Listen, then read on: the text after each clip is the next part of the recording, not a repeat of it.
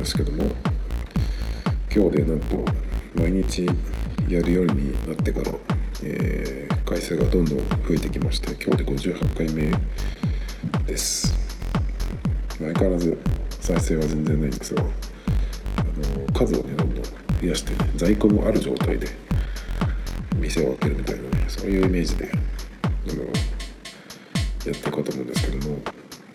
あの今もあのこの喋ってる裏側に音楽が流れてるはずなんですけども BGM をね、えっと、毎回自分で作って違う曲を作ってね毎回、えー、違う BGM にするっていうね無駄な努力をやってるんですけども結構そのえっと、最初の頃はあの本当に適当にGarageBand のあのドラムのループとベースのループをパッとつけてね、えー、それでループさせるみたいな感じだったので特にその作ったものをあの曲として書き出してはいなかったんですけど毎回やるっていうことになったので、どうせならねあのまあまあちゃんと作ってあのまあ、一応タイトルをつけて、あの、ストックしていこうかなと思って今ですねえっ、ー、ともうサウンドクラウドの方には16曲、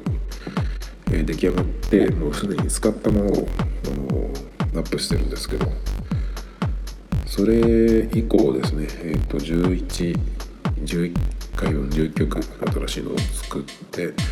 あとストックが1234曲あるので、まあ、もうじきえっ、ー、と30曲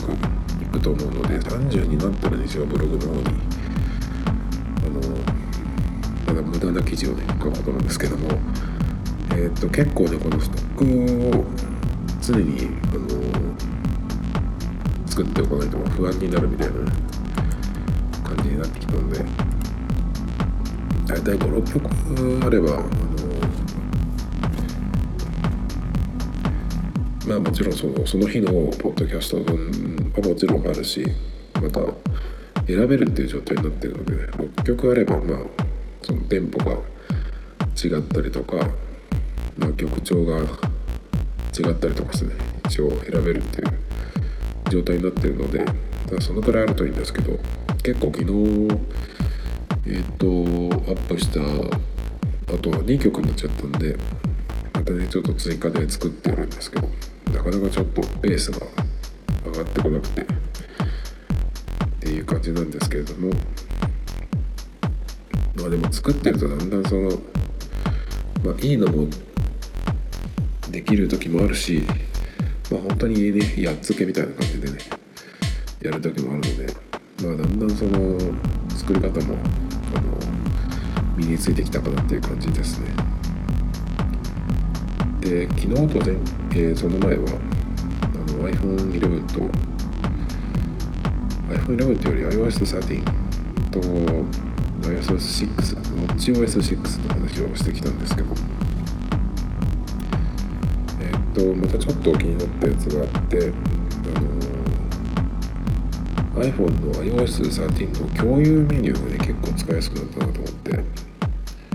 今まではこの共有メニュー矢印のやつですねそれタップすると下にそのメニューが出てくるんですけどこの右側にねえっ、ー、とメニューがこうずらっと続いてるのでこう画面をこう左に、えー、フリックしていくと、まあ、スクロールしていくんですけどもそれがえっ、と横に伸びるのと下に伸びるのとできてきてで結構そのアプリを選ぶ項目がすごいやりやすくなったなと思って。結構その今まで何回か触ってたのが割とパパッといくようになったのでこの辺は使いやすくなったなっていう感じですね。あとはでもそうさっき気づいたんですけどあの Apple Watch のあの時報のやつでねここはあの鳥の鳴き声にしてるんですけどあれ外してる時は鳴らないんですね。その辺がうまくできてるなと思って。外してる時も鳴らしたいっていう人もいるかもしれないですけど基本的にやっぱそのロックがかかってる状態がまあえっ、ー、とあまりいろんなものにならないっていうのがあの基本設計なのかなっていう感じで。まあ個人的には僕はそっちの方がいいかなと思うんですけどでアップルウォッチでえっ、と普段であのすごく気に入っている機能であの、まあ、普通にこういう便利に使ってるものっていうのはすぐ慣れちゃうので何を使っててそれがどう便利なのかっていうのはねあのせっかくネタになるのにすっかりあの忘れてしまってたんですけど今日思い出したのがそのアップローチと Mac の、えーと、ロック解除なんですね。えっ、ー、と今 iPhone は、えー、今使ってるのが8プラスなので指紋認証でタッチ ID で、え、ロック解除するんですけどアップローチのロック解除もそれでできるんですよね。あのもちろん同じ Apple ID で、えーと、使ってるっていうことの条件なんですけど Apple Watch は手か手首から外すと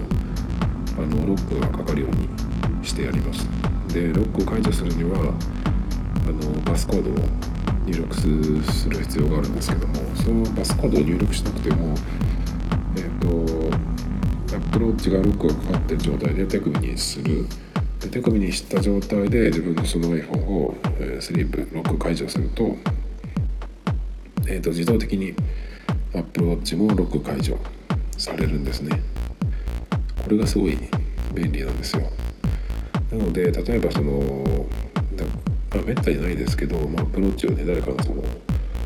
えー、自分の手に取ってそうするとまあロックがかかってるか使えないわけじゃないですか。それでここパスコードパスコードを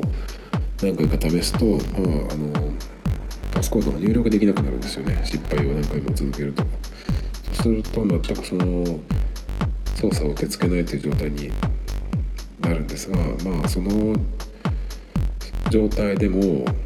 あの持ち主の本人はあのアプローチを手首に巻いて、えーと、自分の iPhone をロック解除すればその状態でもあのロック解除できるのでこれがねなんかすごくあの自分のものにしかないね、えー、機能なので、まあ、すごくね気持ちいいですね。めったにないですけどね。たまにちょっとこう人に渡したりするとまああのね解除しようとするんですけどまあもちろんできないのであのパスコードロックがかかってしまうんですけどそれでもねあの iPhone をロック解除すればあのさっとアップローチも普通に使えるようになりますね。でそのアップローチを、ロック解除された状態で腕にしてると今 iPhone との話をしたんですけども Mac のねえーと、スリープも解除できるんですね。僕の場合は Apple、えーと、MacBook なんですけども MacBook のこの蓋を閉じた状態にしておいてでパカッと開けると、まあ、スリープ状態に普段してるので、えー、普通だったらそのパスワードを入力する画面が出る出てそのパスワードを入力してくれっていうふうに出るんですけど Apple Watch をしてるとあのその状態で勝手に自動的にそのパスワード入力しなくても Mac のそのスリープが解除されます。これがね超絶便利なんですよね。でその時に Mac のロックが解除された時に Apple Watch の方にはあのガチャっていうね、えーと、感触が来るんですよ。その時しかあの何て言うかな感じられないえっ、ー、と音というか感触なんですけどね。それがまたすごくあの気持ちいいです。これがすごく便利で最近えっ、となんだっけな。えっ、と iPhone と Mac の方にある、えー、ニアロックっていうアプリがあってですねえっ、とどっちかは有料だったような気がするんですけどアドオンを買うのかな？ちょっと忘れちゃったんですけど僕は、えーと、買って使ってたんですけどでそれは、えーと、iPhone と Mac で、えーと、ロック解除ロックするのとロック解除するのと、えー、両方やってくれるっていうやつであの両方とも設定した状態で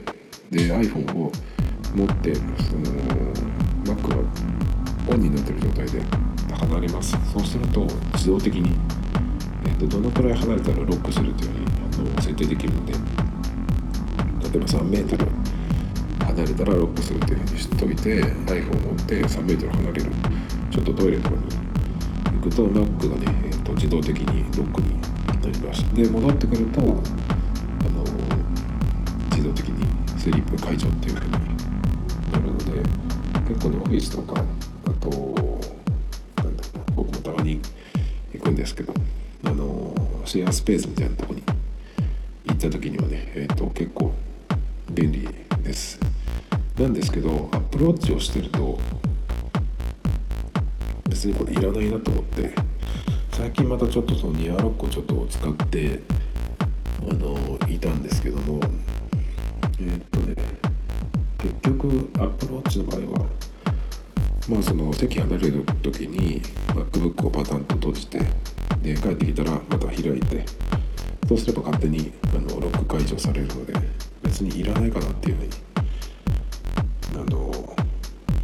なったんですよね、まあ、アプローチない人は結構このニアロックはあのあるとおすすめなんですけど確実にその閉じたっていうことでロックしたっていうふうに自分で分かるし、まあ、やっぱりそのアプローチとの連携はさすがだなっていう感じでしたね。なのでこの3つのその連携 Apple Watch があることで、まあ、Mac も、えーあえー、と iPhone から、えー、Apple Watch を解除しまた Apple Watch をしてると Mac のスリープが解除できるっていうことなので、まあ、指紋なり自分の顔を iPhone に登録しておけば